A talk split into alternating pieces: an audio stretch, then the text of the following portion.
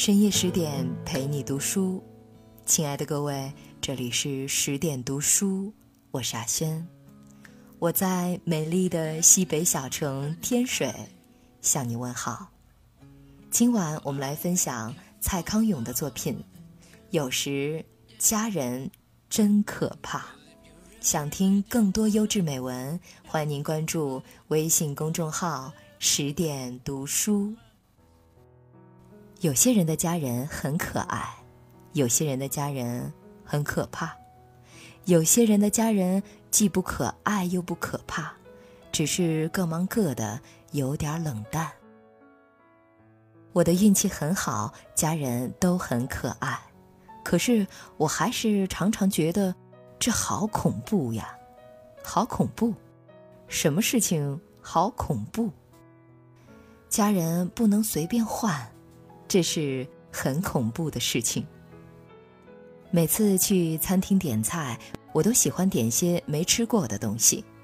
等到食物上来了，如果真的难以下咽，像日本纳豆这么诡异的东西，我就乖乖尝点味道，把付的钱当做是观摩费，意思等于花钱进博物馆去看两千年前的干尸木乃伊，增长些见识。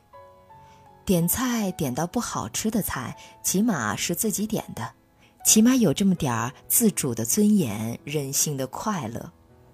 恋爱遇到不良的爱人，起码是自己选的，起码有这么点儿自主的尊严、任性的快乐。唯独家人，既没经过点菜的步骤，又不像恋爱可以交往一阵子看看。家人是像头发、指甲一样。配备给你的头发、指甲，你还可以染染剪剪，自得其乐一番。虽不满意，但总能整修到尽量满意为止。家人可不容你整修，虽不满意，只好接受。再烂的菜撤离桌面也就噩梦消失，家人则每天上桌各有表情。最要命的，他们还会开口说话。还有什么比这更恐怖的呢？我从小就觉得这件事不能接受。虽然我配备到的家人真是已经很像样了，可是凭什么不让我再挑一挑？万一还有更理想的呢？就算是到玩具店，也要让我挑一挑吧。有部比利时电影叫《托托小英雄》。主角托托从小就坚信自己和隔壁床的婴儿是在育婴室火灾时被两对慌张的爸妈抱错了。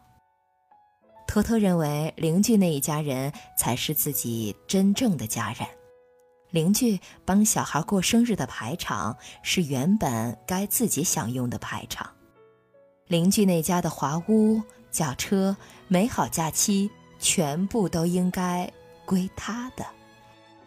可是这一切却被一个火灾当中的抱错的婴儿抢走，托托坚持自己被抢了。他幸福的一生都被抢走，而强盗留给他的是一群他不要的家人，一个他不要的人生。托托疯了吗？托托没疯，托托只是把我们每个人心中那个为什么不是我的疑问和遗憾。放大了一百倍而已。平民家的小孩想要生在权贵之家，为什么不是我？富豪家的小孩想要生在平凡之家，为什么不是我？为什么不是我？为什么不是我？托托越活越生气，做了一个荒谬的决定。他开始按部就班，一步一步要把原本属于他的人生抢回来。问题是，我们大部分人跟托托不一样，我们没有假想敌，我们就算要下手去抢回来，也不知道要抢什么。不过，我们比托托幸运一点儿，我们也许跟托托一样，被配备了一个不怎么样的家庭，可是胜过托托的。我们可以制造一个自己的人生，不必像他那样死盯着一个别人的人生不放。托托像电子游戏的主角一样，已经被设定了程序，不完成任务不能结束游戏。想象一下被关在电动玩具里的凄惨，你就会觉得自己很幸运。人生被设定就没有乐趣。人生最大的乐趣在于答案没有正式揭晓前，什么都是可能的。在长大的过程里，我慢慢搞清楚，为什么我在外国人写的小说里得到比较多的力量，为什么我在看外国人的戏里也能得到比较多的力量。我发现，外国作品里出现的主角常常是自己面对自己的人生。而中国人作品的主角，要不就是被家人团团围住，要不就是被国家民族当头罩住闷死人。比方说《红楼梦》，被一群最啰嗦的家人做最持久的纠缠不清，这就是我心目中的《红楼梦》，红楼超级大噩梦。如果有善心人士挺身而出，把《红楼梦》改成攻击过关游戏，立刻就能凸显男主角贾宝玉成长的艰辛了。贾宝玉不断被家里的女人攻击着，奋勇向前过关斩将，这关全部都是林黛玉悠悠出现，用眼泪攻向贾宝玉，下关换成漫天的贾母老祖宗。不断把一顿又一顿的美食硬往贾宝玉嘴里塞，守关的大怪物是贾政爸爸，疯狂的用棍棒乱打贾宝玉。这样的日子过了一百二十回，贾宝玉怎么可能不出家？贾宝玉的遭遇是特例吗？我从他身上感受到的恐怖没有代表性吗？我有点儿不相信。请不要忽略，在整个中国文化里，贾宝玉是知名度最高的少年，或者这样说，贾宝玉是知名度最高的正派少年。当少年罗密欧为了爱而叛离家族的时候，少年贾宝玉正被三姑六婆烦得快要窒息。我难免会想到，在没有翻译作品可看的年代里。所有厌恶家人、内心狂热的少年少女，把眼睛望向戏台上捏造的世界时，竟然也老是看到如此气闷的贾宝玉，一定会很绝望吧？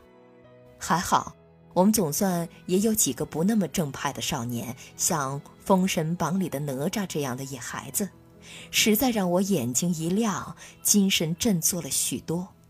哪吒任性又逞能。杀了他爸爸也得罪不起的龙王之子，为了让爸妈不再为难，少年哪吒自杀结束生命，把毁坏的肉身退还给父母。这当然很帅，但这帅的代价多么悲惨！中国少年与家庭的关系，要不就像贾宝玉的那么恐怖，要不就像哪吒的这么恐怖。写故事的人是干什么的？写故事的人大致上是觉得人生充满琐碎杂质，生活又很单调，周遭世界也不怎么迷人，只好动脑、动嘴、动手，捏造些有意思的人生出来。对我们这些看故事的人来讲，一个又一个被捏制而成的人生是值得观摩的，是可能有启发的。是可供自我安慰的，是我们这暗淡世界的绚丽橱窗、神秘出口。看故事的少年一样，也期望能看到为他们而设的橱窗，为他们开辟的出口。可惜，这样的例子并不多。大部分的中国故事在讲大人的人生，大人的政治，大人的道德。大人的感情、婚姻，大人的家庭，老练、纷扰、迂回兜转、千疮百孔。对所有站在生命橱窗前张望、偶尔推开生命之门探探头的少年来说，哪能领会其中的奥妙？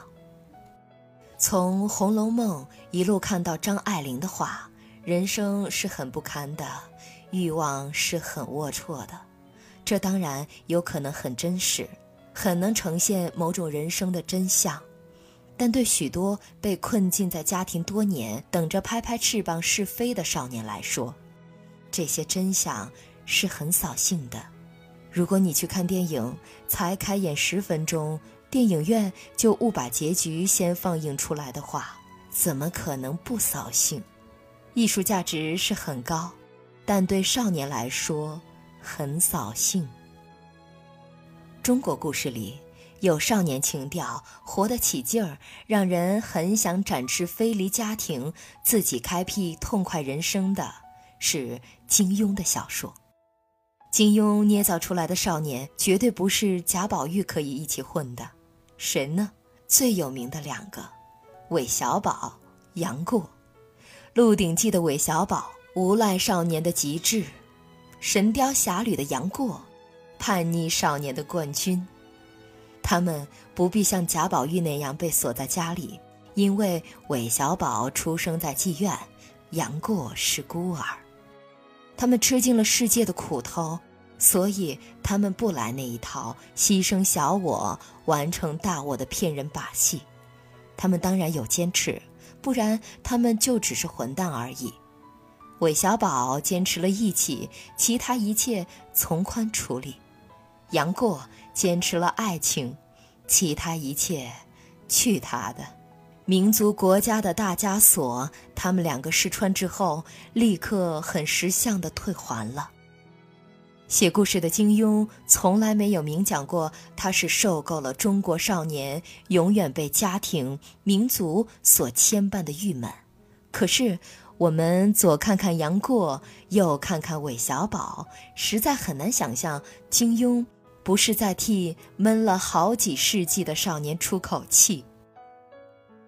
我在杨过和韦小宝的身上看见一件重要的特质：这两个少年从来没有以家庭或国家为理由停止对人生幸福的追求。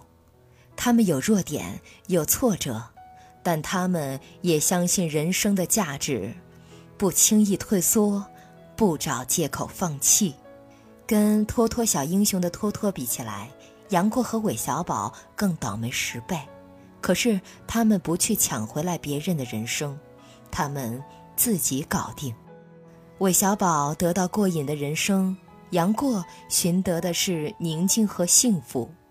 不管是什么，起码都是他们自己的选择。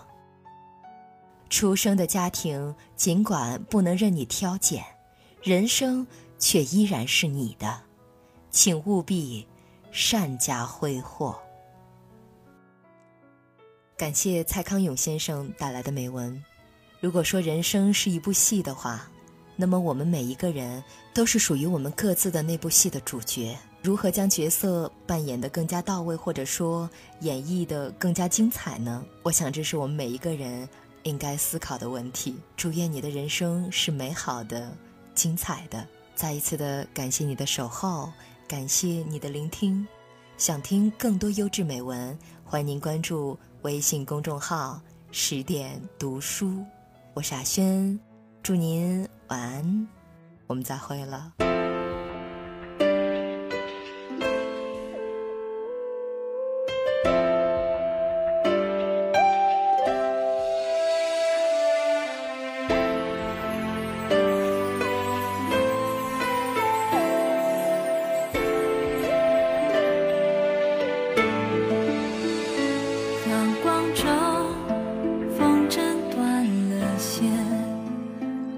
是。